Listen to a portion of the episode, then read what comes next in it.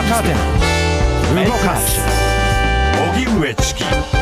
セッション。発信型ニュースプロジェクト荻上チキセッション。荻上チキと。南部ひろみが生放送でお送りしています。ここからは特集メインセッション。今日のテーマはこちらです。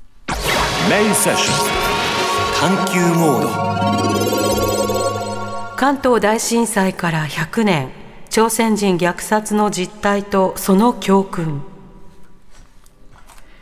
今から100年前の1923年9月1日相模湾北西部を震源とするマグニチュード7.9の地震が関東一円を襲い死者行方不明者は10万5千人以上に上りました。こうした中地震発生直後に朝鮮人が暴動を起こした井戸に毒を入れたといった流言。つまりデマが広がり、それを鵜呑みにした自警団や軍隊、警察などが朝鮮人らを虐殺する事件が関東各地で発生しました。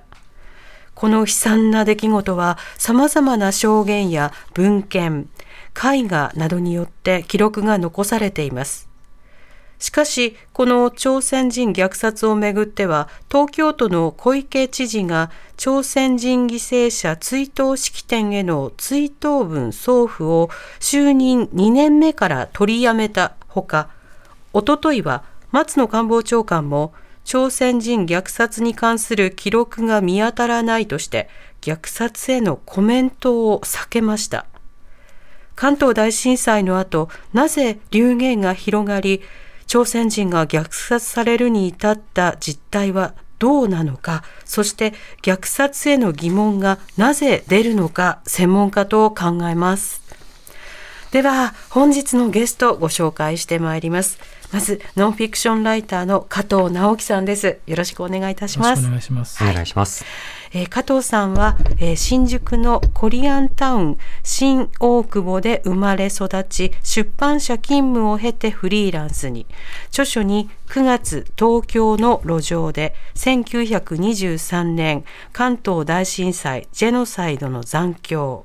トリック朝鮮人虐殺をなかったことにしたい人たちなどがあり、また今月発売予定の横浜市の元教員、後藤天音さんの著書、それは丘の上から始まった1923年横浜の朝鮮人中国人虐殺の編集も担当なさっています。はい。加藤さん、あの関東大震災から100年、この節目についてはどうお感じになってますか？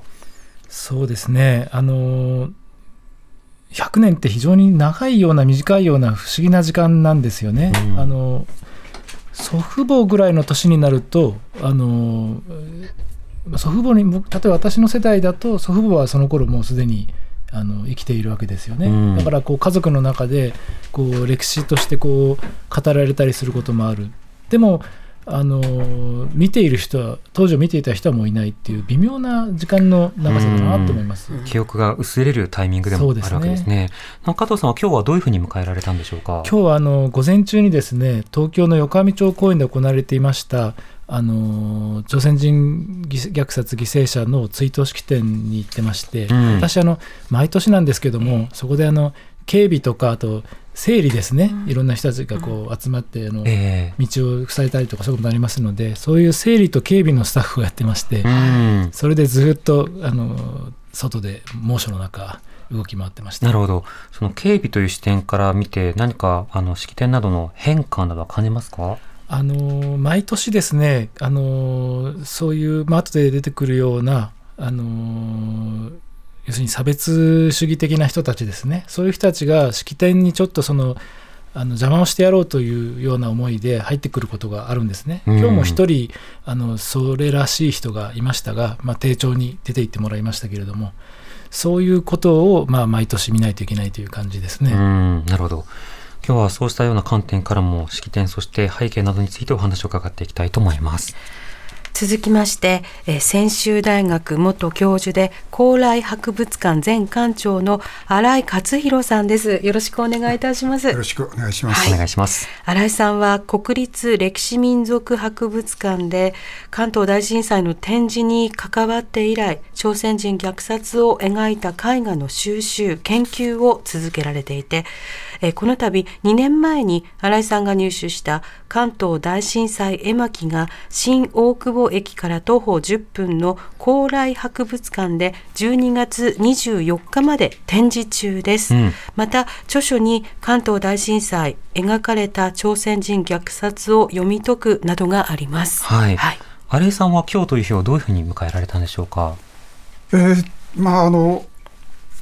一世紀先ほどちょっと話が出ましたけど、はい。うんまあ僕はやっぱり結構重たいなと、うんやっぱり100年っていうのはそれなりの歴史を刻んできてますしねでその間に本当にきちっとあの事件が分かったんだろうかとかねそういうことを考えると、うんうん。まあなかなかまだあのいい100年経ってもまだわからないことがいっぱいあるよと、うんまあ、そういう思いで、まあ今日はちょっとそんな気持ちで迎えました。うん。そして加藤さんとは別の式典フォーラムの方に参加されてたんですか？今日はその東京国際フォーラム有楽町にある東京国際フォーラムでえー100周年関東大震災韓国人殉難者追念式という、えーまあ、韓国大使館もかなり関わった、うんあの式で、まあ、今まであのは今回はああいう形で初めて行われたと思いますけど、ええ。まあ非常にあのなんて言うんでしょうか行々しいというかお重たいあの、まあ、きちっとした儀式でありましたけども、うん。あのまあ政治家の人たちが多く来てましたが、まあ、でもあの関係者もねそれ以外の関係者の方たちもたくさん詰めかけてきていまして、ええ。えーまああのその100年前のことをまあ一人一人がちゃんとこう、まあ、記憶を思い出しながらね、えーまあ、追悼した式典だったと思います。うん、この式典の、まあ、プログラムはどういったものでで、どんな方が政治家なども含めて参加されたんですか？えーっとまあ私があのは私は席はちょっと後ろの方でしたけども、はい。その前列には、えーそうですね鳩山、まあ、かつての首相だった鳩山幸夫さんがトップバッターで紹介されましたし、はいえー福島さんとかか。あの小池晃さんとか、うん。それからまあ日韓のねあの議員連盟のあの、まあ、いろんな役をやってるいらっしゃる方とかそういう方があの、まあ、政治家としては、まあ、衆参両両院、まあ、何人結構の人数の方が来てました。うん。そして、まあ、この100年を考えるということで、うん。やはり考えていくことの重要さ、すごく感じなくてはいけない一日だと思います。そうですねでは、100年前に何があったのかということを、ここからまずは整理していきましょう。はいまず加藤さんに伺いたいと思うんですが、この関東大震災が起きた後、え朝鮮人などが虐殺をされたということ、これは今では広く知られているんですが、具体的にこの虐殺とはどういったものだったんでしょうか？これは非常にあのいろいろその複雑な、えー実はその形で展開したものでして最初そのまず流言から始まったんですねうん。9月1日にまあそのお昼前に地震が起きて、はいお昼前という時間もあってすすごいその都市火災が起きたわけですね東京市今の23区より少し小さいぐらいですが東京市の44%横浜市の80%が消失するというような大火災になったんですうね、ん。そうすると人々がそのあの公園とか河川敷とかあるいは丘の上とかですねそういったところにこう逃げていきましてそしてそのだんだん日が暗くなっていくわけですね。はい。でそういう中であのこれはまあ荻上さんとかがせご専門ですがやはりその不安とその疑問というものを解消するためにいろんな流言が生まれてくるんですね。うんで。その中で大きく膨らんでいった流言がこの火災は朝鮮人が放火をしたからなんだというような流言が広がっていくわけです。うんね、そしてそのだんだん流言が成長していって朝鮮人が井戸に毒を入れている例えばまあ地震で井戸が変色しているのを見て毒が入っているって考えるんですよね、うん。そこから井戸に毒を入れた放火をした。でバチバチっていうふうに弾ける音がする。あれは爆弾だ。そういうような流言が広がる中でそのそういう避難場所でですね朝鮮人を見つけ出して殺せというような動きが1日の夜にはあの何箇所かで始まるんですね。うん。そしてそれがだんだん広がっていきまして、でしかしこの事態をその悪化させたのは、警察がそれをですねあのそれは何ですかな、あのー各警察署から始ま始まってですねやはりその流言を信じて拡散する動きがある始まるわけですね、うん。うんそして警視庁そのものもこれを広げてしまう。でさらにあの内務省もですね不定朝鮮人がその放火をしているというようなあの電信を全国に流してしまうんですね。はい。で同時に戒厳令が引かれる。そういった形で公権力が流言をその事実であるかのようにですね拡散してしまったことによってこの虐殺の動きも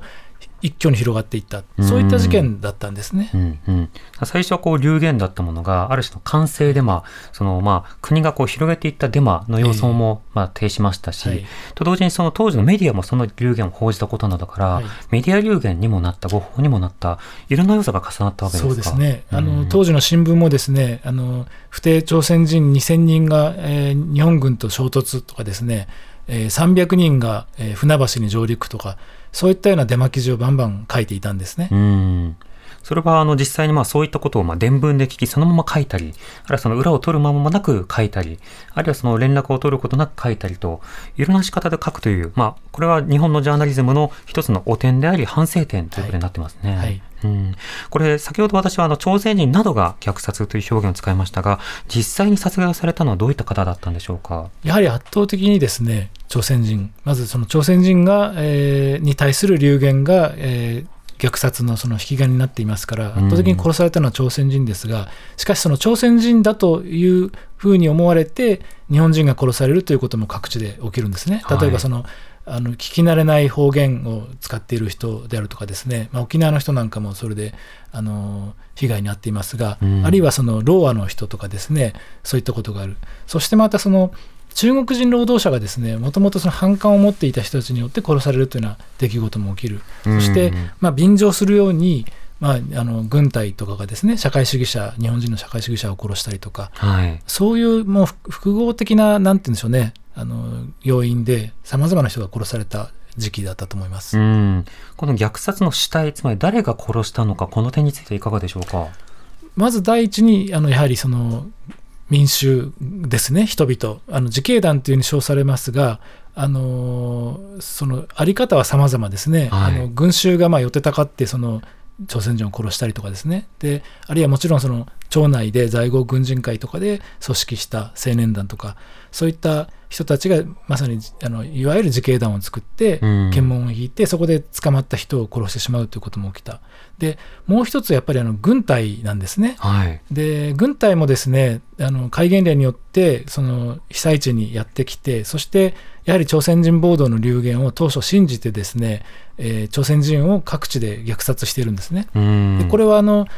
後にですねあの軍隊自らが内部でまとめた、あのー震災警備のための兵器を使用せる一覧表というリストが80年代に発見されてまして、はい。それを見ると朝鮮人中国人日本人合わせてまあ200数十人だったと思いますがあの軍隊によって殺されているということを軍隊自身があのまとめた文章があるんですね。おそらく実数はそれよりはるかに上回るだろうとええ思われます。うん、しかし当時、その朝鮮人をまあ虐殺していたよっていうようなことについては、これはあの報道がほとんどなされませんでした。この背景というのはいかがでしょうか？あのー当初ですね、やはりあのメディア、新聞はですね、地震が起きてから1週間ほどはもう圧倒的にその、あのー朝鮮人流言をそのまま伝えているんですね。うん。それは本当にあの裏を取らないで、避難民から聞いた話をそのまま書いているということがあるわけですが、その後結局その、あのー朝鮮人報道そのものが禁止されるんですね。うん、当局も次第にその朝鮮人報道が起きてないということを気づきますので、そして報道が禁止されて、で10月の20 20日に解禁されるんですが、そうなった時に初めて各地で朝鮮人が虐殺されていたということがあの報じられるようになりました。うん。しかもその際には、まあ、政府のある種正当化の論理とともにこはう報じられるというようなこともあった、要はある種その身の危険を感じた人々がいるのだというような趣旨のことがこう掲載されたりもしたわけですね。はいさてあのこうした、まあ、朝鮮人虐殺についての研究新井さんその研究の発展についてはどうご覧になってますか？えーそうですね。あのももちろんあのこれまでねあの地道につあの積み重ね重ねてきて、うん。えー資料が、まあ、あるはずだと。つまりあの虐殺ですからね、一人一人のこう殺害事件としてね、うんうん、えー、そういう、まあ、調書みたいなものが残ってるんで、あれ、警察にあるんじゃないかとかね、どっかの古文書館に入ってるんじゃないかという形で、ずいぶんこれまでの研究者があのいろんな形で探してきましたけど、はい、結局、100年経っても出てこないと、まあ、ひょっとしたらないのかもしれないけど、まあ、まあ、おそらく隠蔽してるという形、そういうふうに思わざるを得ませんね。ん。あのですから、結局、まあ後で話も出るかと思いますけど、何人殺されたのかっていうのも、正確には誰もわからないというような状況だと思います。はい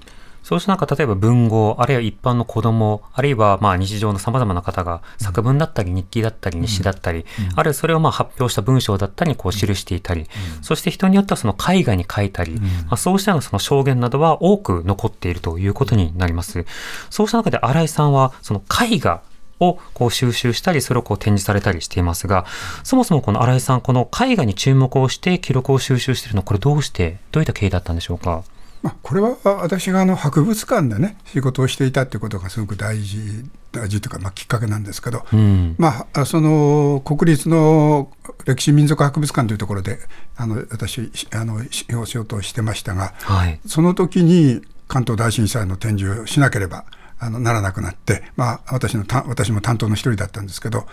まあ、これどうやって、まあ、関東大震災のすごい被災と同時にあの朝鮮人虐殺事件をどういうふうに伝えたらいいだろうか、これ、ずいぶん悩みましてですね、うん、まあ、先例がないと、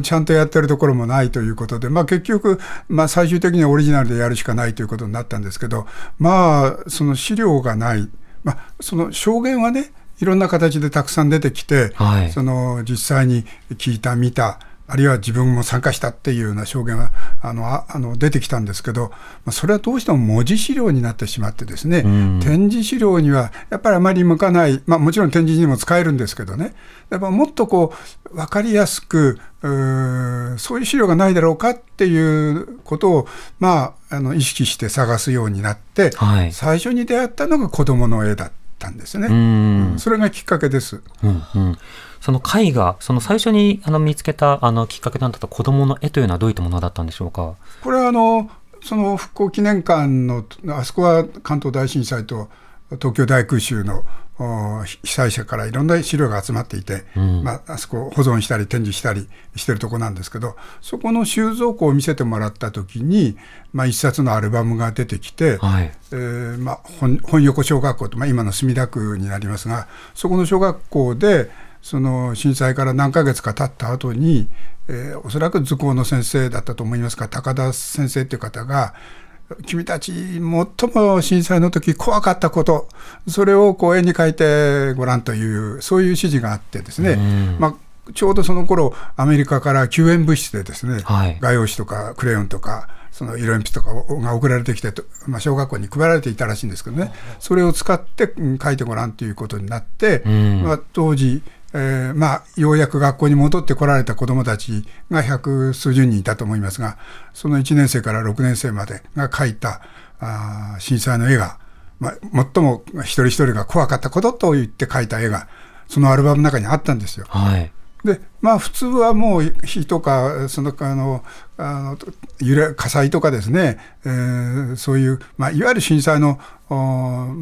怖さみたいなものを描くのが多い多い中にまあ、何点かちょっと気になる絵がありました。それが、あの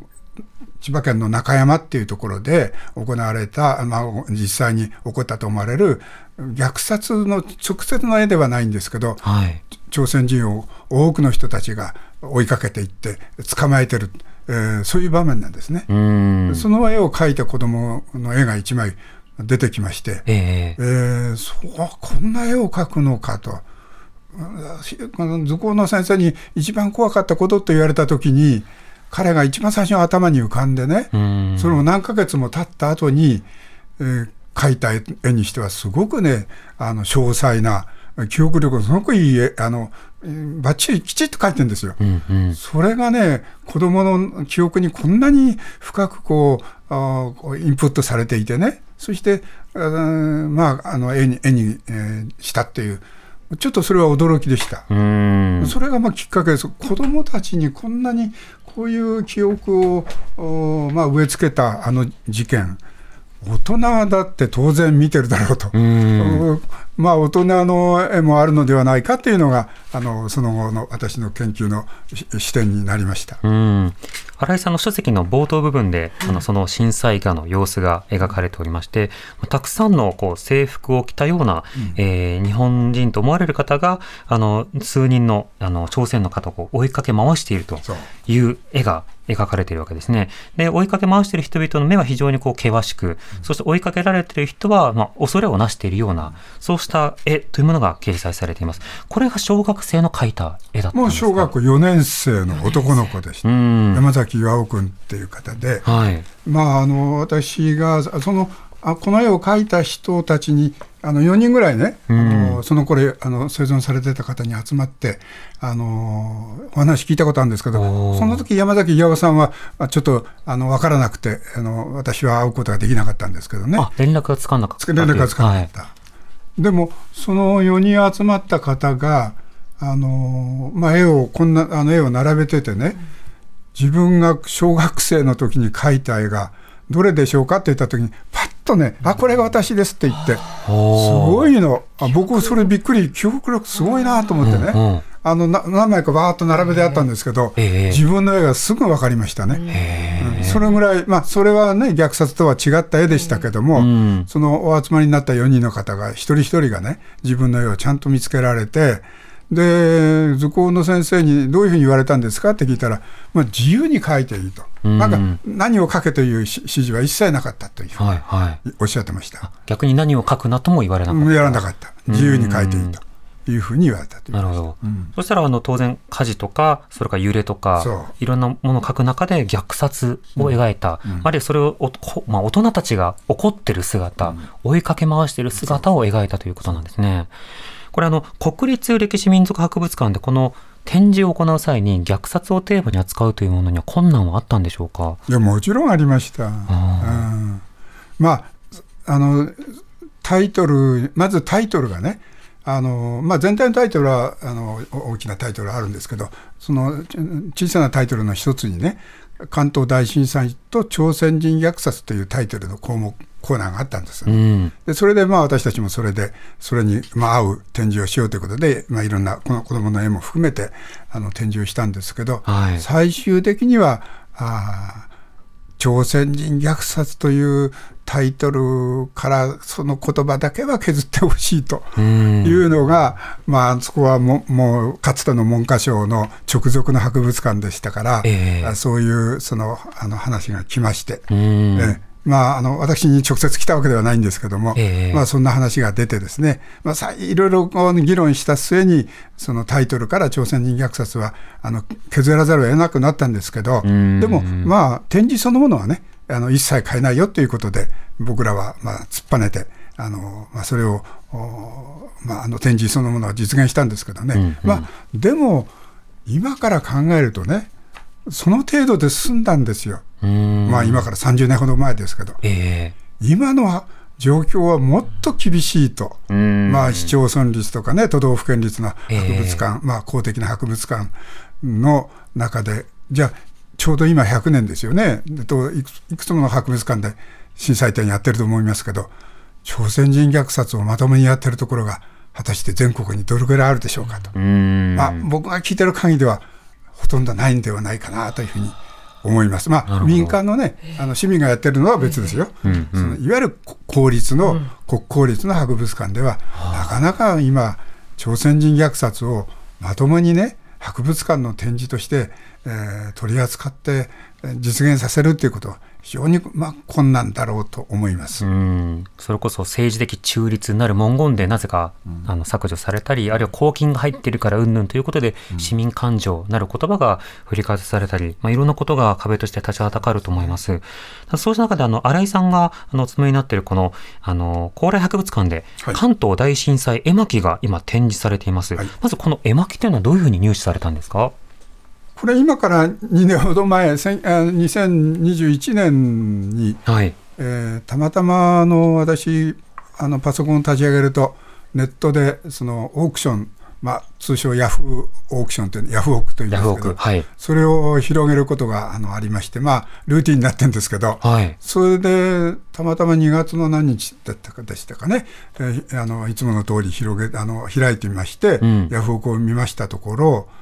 関東大震災絵巻それも肉筆で。で帰国っていう人が書いていて大正15年と書いてありました。うん、そのまま、日本うん、そしてその一部分がね3枚ぐらい写真が出てましたけど、えー、なかなかしっかり書いてあるんですよ。はい、で長い巻物で1本が十何メートルあるという巻物ですからね。この調子で、このきちっと書いてある、まあ、調子で、その十何メートルのものが2本あるってことはね、いや、それなかなかすごいなと思って、うん、これはやっぱり、あの、なんとか手に入れたいなと思って、はい、そのオークションに、あの、まあ、参加したのがきっかけです。ポチッと、はい、ちなみにおいくらだったんですか、価格は。えー、最後ね、あのー、最終日までね、ほとんどね、太鼓判いなかったんですよ。結局、私が最初に6万円ってつけたところから始まったんですけど、はい、まあ1本3万円ぐらいするかなと思って、えー、もう僕のそれも本当の勘でつけただけなんですけどね。うん、で、最終日に、えー、あの、まあ、太鼓判が2人あの現れましてですね、はい。えー、1000円ずつのあの上げていくという、厳しい、あの 競り合いが。そうそうあの落札までの間にですね、えー、価格競争がありまして、うん、まあ、最終的に私が9万7000円ってつけたところで、まあ、本当にラッキーだったと思いますけど、はい、そこで時間切れが切れたんですよ。へうん、もう、まあ、このままいくと、まあ、2桁いっちゃうかなと思ったんですけど、えー、まあ、9万7000円ってつけた私のところで、あの、終わりまして、うん、はい、えー、間もなく、ヤフーからあなたがあの落札しました、おめでとうございますなんて、来ましたけど、えー、まあ、僕はあの必死になって、その価格競争やってましたからね、はい、えー、何がおめでたいだと思いましたけど、ちょっとカチンと、ちょっとカチンときました。はい、なるほど、でも、それ、じゃあ、実際に届いて、現物をご覧になって、状態とか書かれてるものを確からせたとか、どうでしたか？そうですね、それはまあ、1週間ぐらい経ってからあの、まあ、お金も払いましたからね、はい、我が家に届いたんですけど、それで長い巻物ですからね、十何メートルなんて広げる 我が家には、そんな大きな部屋はありませんけども、まあ、少しずつね、私の書斎で自分が一人でこう巻物をこう開いていって、うん、まあ、2本あるんですけど、1本目、まあ、あの平和な何も、ね、起こってないあの日の、今日のね、9月1日の午前中の、そういう風景から始まるんですよ。うん。うん、それで、えー、その揺れが起こってきて、人々がこう家から飛び出していく、えー、そしてどっかで火が上がる、えー、それから火事が出てくるとかね、えー、そんな方風が吹いてきたとかですね、だんだんこう、あの状況がひどくなってきた、うん。うん、そういうのをこう時系列的にあのきちっと描いてある巻物だったんですよ。ああ、そうか、と思そうです。非常にきちっと書いてあるなと思って、そしてもうほぼ終わりに近い頃に、いきなり、本当にいきなりでした。あの、虐殺の場面が、詳細な虐殺の場面が、あの一本目の巻物に出てきましてですね、それにはぎょっとしました、うんうん、そのヤフーオークションの説明では一切そのそうそういう場面がありますよなんていうこと説明はありませんでしたしね、えー、まあ、まさかこの私が入手した巻物の中にこんな場面が入ってるとは夢夢思ってませんでしたから、うんうん、それはびっくり仰天しましたけどね、それがあの、まあ、今回高麗博物館で展示している、まあ、初めて初公開する絵巻物です。元の持ち主や出品者というのはどういった方か分かってはいるんですか？それがね、作者の帰国って書いてあるだけでね、うん、何々帰国の頭もありませんしね、はい、えー、それで僕は、まあ、それなりに有名な人かなと思って、少し調べれば分かるのかなと思いまして、私もちょっと個人的に調べてみましたけど、うん、なかなか帰国さん、その大正期から昭和のあの頃で活躍した画家の中で、帰国という人に、あの、分からなかったんですね。うん、それで、まあ、僕だけじゃしょうがないので、まあ、美術史の専門家の方に聞けば分かるだろうということで、はい、あの私のちょっと知り合いの方の美術館の方に、学芸員の方にお願いしてね、はい、あの絵巻物を持ってって実物も見てもらった上で、えー、帰国さんってどんな人でしょうかって。まあ、その方も一生懸命あのその博物館あの美術館にある文献なども調べてくださいましたけど出てきませんで私もわからないと。うん。でけ最終、まあ、結局結局あの、まあ、あの今は分かったんですけど、はい。ししばらくの間は、まあ、幻の画家というふうな表現で僕はあの使ってました。うんうん。え今は分かったんですか？えそれは、ね、昨年のね、はい。秋に国会図書館が、あのそのまあ、次世代デジタルライブラリーっていうのがありましてね、そのいわゆるなんて言うんでしょうかねあの著作権が切れた古い文献について国家図書館にあるものを、まあ、30何万件という文献をですね公開し始めたんですよ。うんでそれをたまたま僕のあの大学院の教え子がねそういう博物館の仕事をしてたしてる人なんですけど、はい。それでその検索してみましたら「先生ヒットしましたよ」と、えーそれで僕のところに電話があったんですよ。うんうん。それでね私もやってみましたら帰国さんっていう画号でえー描いてる画家がいて、はい。えー福島県の出身の方で、大原弥一という人が、はい。ずずっとその帰国っていう画号で絵を描いてるっていうことがうんうん。分かって、まあ今は、まあ、まずあのおまだあの100%まではいきませんけどほぼその方に間違いないのではないかというところまで来ました。うん、でも当時活動されていた方が実際に絵巻を描いていてしかもそれを残していた中で、まあ虐殺の風景も関東大震災を描いた絵巻の中に含まれていたということが分かったんですね。そうです。うん、それが今あの高麗博物館で展示されているとはいいうことですね。これ今回の絵巻以外のものも展示されているわけですか？えまあ、少し若干あの、えー点々してあります。はいうん、まあ、だから子供がね描いた絵の時に思ったことが、まあ、その後の何何年か経ってる間にいくつか出てきたんですよ、大人のプロの方が描いた画家がやっぱりこれはちゃんと残しておかなきゃいけないという形で、まあ、僕はあの絵巻ですから一つのこう美術作品だろうとは思いますけど、うん、もう一方で見ればちゃんとした歴史資料としてうんうん。見れるというふうに思いますね。そうですね。ここまでいろんな証言もあるし作文もある。そして絵巻や、まあ、具体的な、まあ、絵画資料もあるというようなことをお話を伺いました。では実際に公文書などはどうなのかということを伺います、荻上チキセッション今日の特集メインセッションテーマは関東大震災から100年朝鮮人虐殺の実態とその教訓。ゲストはスタジオにノンフィクションライターの加藤直樹さんそして高麗博物館前館長の新井勝久さんをお迎えしています。引き続きよろしくお願いいたします。お願いしますさて、えー朝鮮人などの虐殺の資料が多くあるよという話をしてきたんですが、はい。そもそもということで大事な質問をいただきました。ラジオネーム高弘さんどうもありがとうございます。初歩的な質問で失礼します。そもそも朝鮮人は何の目的で日本に来ていたのですか？という質問です、それだけ虐殺されるというからには日本にたくさんの方が暮らしていらっしゃった。それはどうしてなのかということです。新井さんこの背景はいかがでしょうか？これはね、まあ、日本が朝鮮を併合して、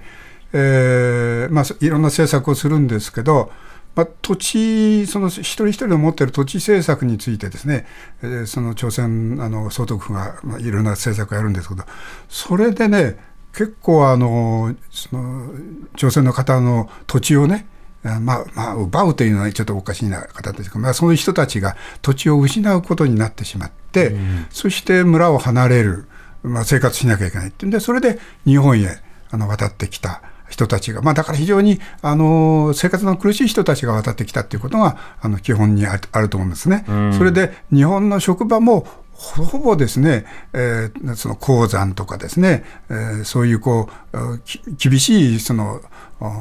仕事場があ彼らの仕事、まあ、こだからに妊婦とか交付とかっていう、そういう仕事をしてた人が多いんですけども、でもなんか結構人数いますよね。8万人ぐらいはその頃えっと少なく見て8万人でね最近のいろんなあれだとあの13万人ぐらいいたんじゃないかと。あそうですね。うん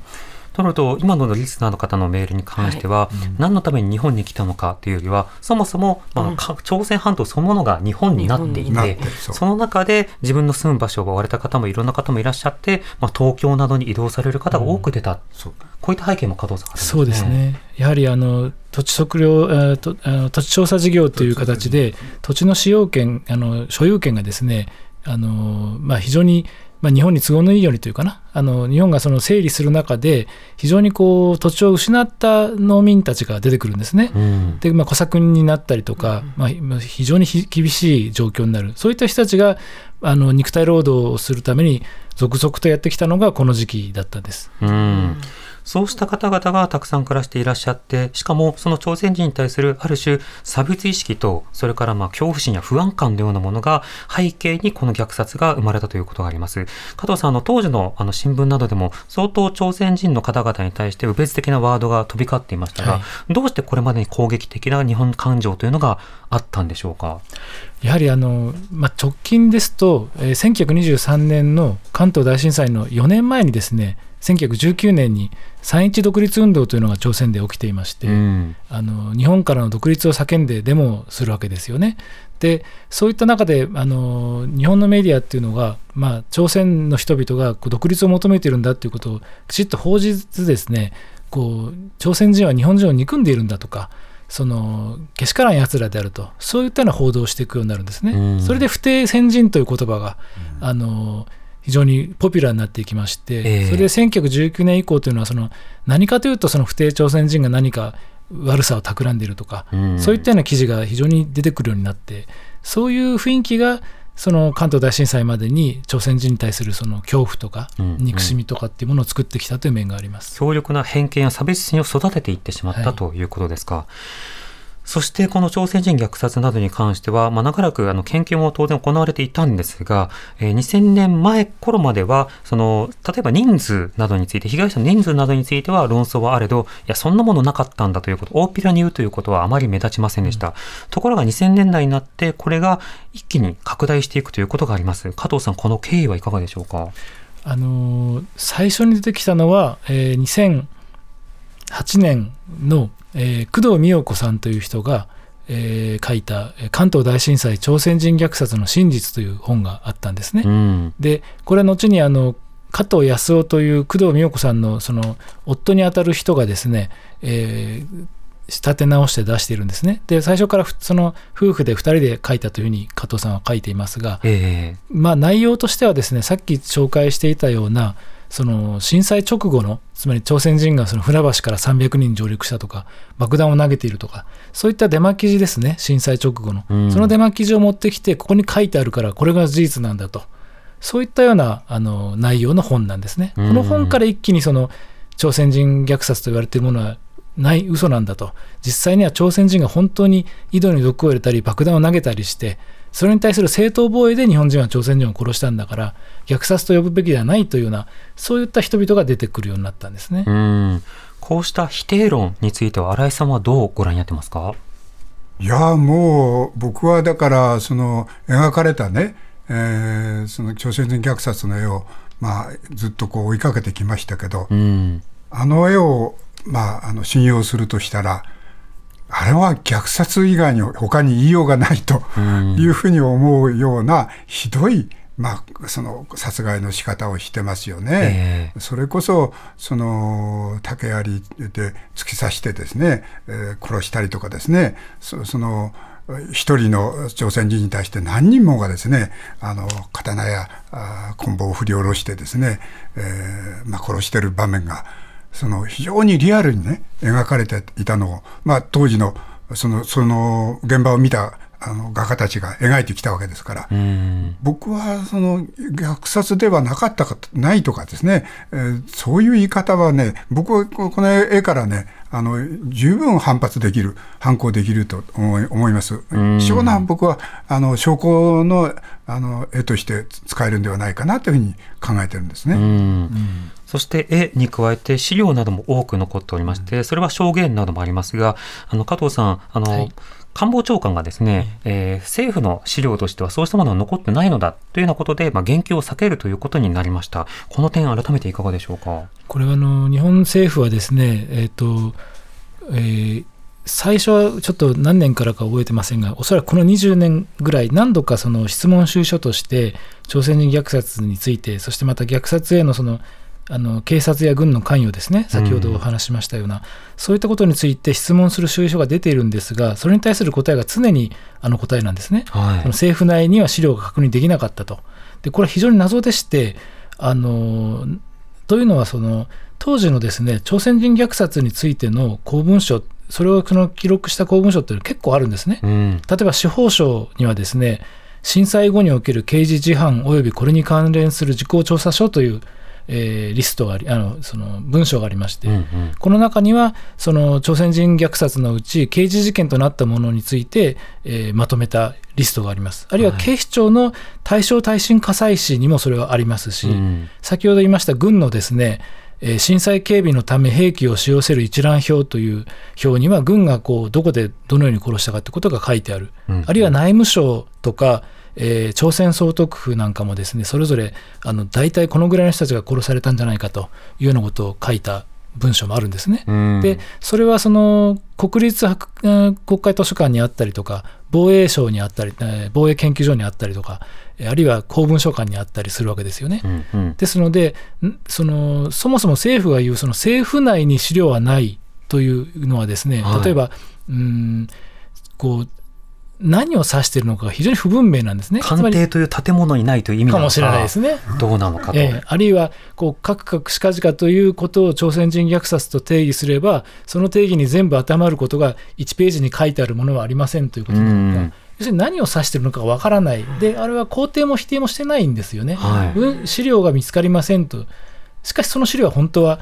国会図書館にはあるわけですが国会図書館にあるものは政府の資料ではないのかちょっとうん。何を言わんとしてるのかが謎な答弁ですようね。んうん、本当にあの多くの資料が実際に残っており、なおかつ野党議員もこの文書は保有してますよねということを各省庁に聞いて、保有してますということまで確認されるんですが、じゃあそれは虐殺資料があるということですよねっていうところだけは、がんとして認めないという、なぜここ認めないというふうに加藤さん見てますか？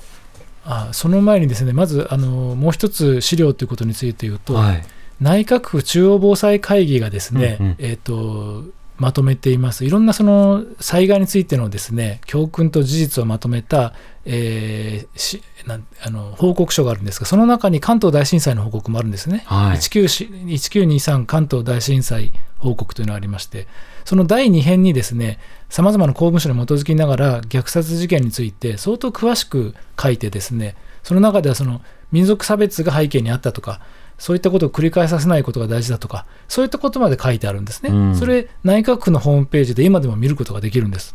だからそのそれもそういうものもあるのにもかかわらずそのように言ってることが謎なんですが、うん。あのおそらくやはりですねあの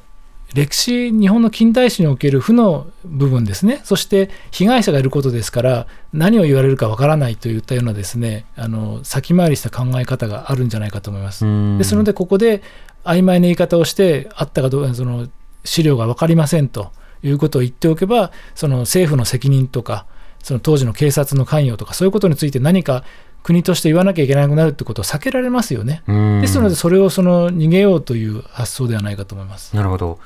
なおあの先ほどの報告書に関しては、その政府の方は、あれはあくまで有識者の意見であって、政府見解とは異なるというようなことを述べていて、そうした仕方で逃れる。なので、一定的にその行政が責任を担うということを避けるということも一つあると思いますし、先ほどあの加藤さんが説明してくださったように、あの2000年代からこう保守系の方々の間で関東大震災での朝鮮人虐殺を否定するというものが一種のブームになったわけですね。で、今朝のあの産経新聞見ても、その関東大震災の教訓をということが書かれてるんですが、見事に朝鮮人虐殺のことだけ抜かれて書かれていると。つまりこのあたりについてはある種保守系の仕草で、これについてまあ否定論に入ることに、まあ一定のなんか忠誠意識みたいなものがあるというか、それがこう広がってしまっている。そうしたものに対してやはり事実をこう重ねていくという意味では、政府がメッセージを出すということ、これは今後のヘイトクライムを防ぐ上でも大事だと思いますが、加藤さんどうでしょうか？おっしゃる通りだと思います。あの朝鮮人虐殺という事件は単に100年前の事件じゃなくて災害時にですね差別的な流言が広がってそれが暴力につながることがあり得るということなんですね。うんそしてそういった事件を起こさせない上で行政がどのように振る舞うかが非常に重要だということなんです。はい当時警察がですね流言を広めてしまったそれが事態を悪化させたとすればですねこれから起きるとあの災害が起きるときにも行政がどのように流言に対応するかということが事態をですねその押し押しとどめることにもなるし火をつけてしまうことにもなりかねないわけですよね。ですのでなかったと言って否定するんだするのではとんでもないことで、むしろそこからいかにその行政も社会も教訓を汲み取るかということを考えなきゃいけないと思います。うん、